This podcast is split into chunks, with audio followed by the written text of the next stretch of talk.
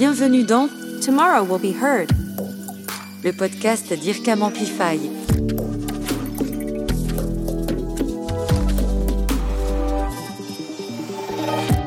L'interaction entre le geste et le son fait l'objet de nombreuses recherches dans les laboratoires de l'IRCAM et les applications de cette recherche sont multiples. C'est ce que nous allons vous raconter dans le nouvel épisode de ce podcast.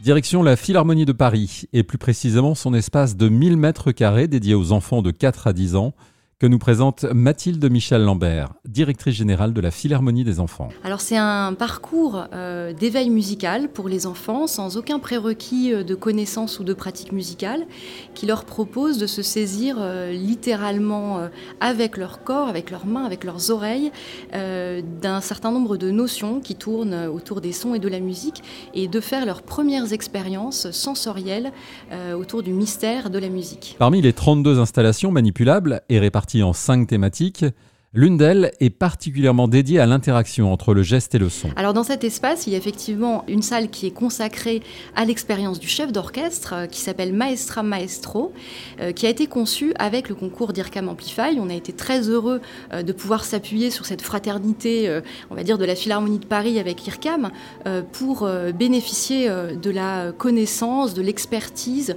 des travaux de recherche aussi qui ont été menés depuis de longues années à l'IRCAM euh, euh, proposer aux enfants une expérience très simple, très intuitive de la direction d'orchestre, pour leur faire saisir euh, ce qu'est le rôle du chef, quelle est sa responsabilité d'une certaine manière dans la production musicale et dans l'animation de cette communauté des musiciens qu'il a en face de lui, avec un jeu à reconnaissance gestuelle qui reconnaît le geste de l'enfant et qui, en fonction de l'amplitude de ce geste ou de sa rapidité, va ajuster en temps réel la musique qui est jouée par l'orchestre de Paris qu'il va entendre.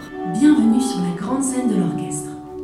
Je vais te montrer quelques gestes simples pour diriger un orchestre. Ensuite, tu pourras diriger tout seul. Tu es prêt? C'est parti. Il faut bouger les bras de haut en bas, comme ceci. Fais comme moi. Et visiblement, la magie opère. Alors les enfants sont très attirés par ce jeu parce qu'il met en scène une mini-salle. Et puis, euh, il sent très vite quel est l'effet de son geste sur ce qu'il entend. Et euh, je crois qu'ils sont, sensibles à cette notion sans forcément euh, pouvoir l'expliciter avec leurs mots d'emblée, mais leur corps le ressent de manière évidente. Maestra Maestro, c'est donc l'une des applications concrètes des recherches menées à l'IRCAM, comme nous l'explique Jean-Philippe Lambert, chercheur et développeur, et Frédéric Bévillacqua, directeur de recherche. Effectivement, Maestra Maestro, c'est un concentré de, technologie et de savoir-faire qu'on développe à l'IRCAM et plus spécifiquement dans l'équipe pour le geste depuis une quinzaine d'années. Et donc pour que cette installation fonctionne, euh, c'est important d'analyser le, geste pour en extraire des paramètres musicaux et ensuite de pouvoir euh, contrôler et transformer la musique pour que la musique euh, suive ce qui est imprimé par le geste. En fait, il y a une caméra qui filme l'enfant. De cette caméra, on analyse son mouvement.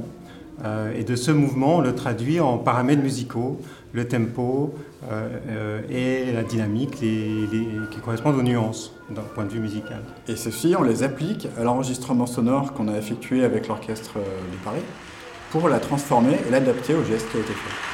Bravo, tu as bien dirigé l'orchestre. Tu peux saluer.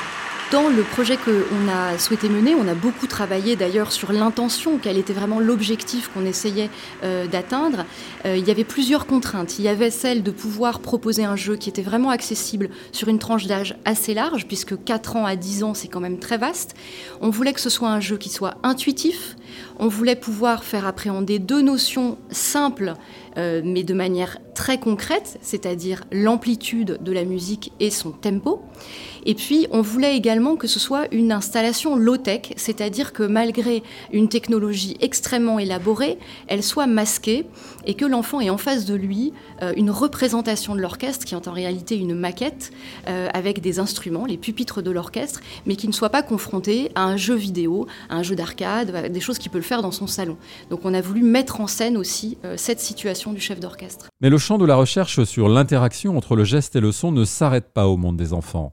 Franck Madeleiner, directeur de l'IRCAM et président d'IRCAM Amplify. La question du monde virtuel, la relation, le continuum entre le monde virtuel et le monde réel est vraiment importante aujourd'hui. On voit que euh, le monde virtuel s'introduit dans tous les processus de production industrielle. Et là, on peut voir que la dimension du son, qui a été en retard par rapport à la dimension visuelle, doit refaire ce terrain.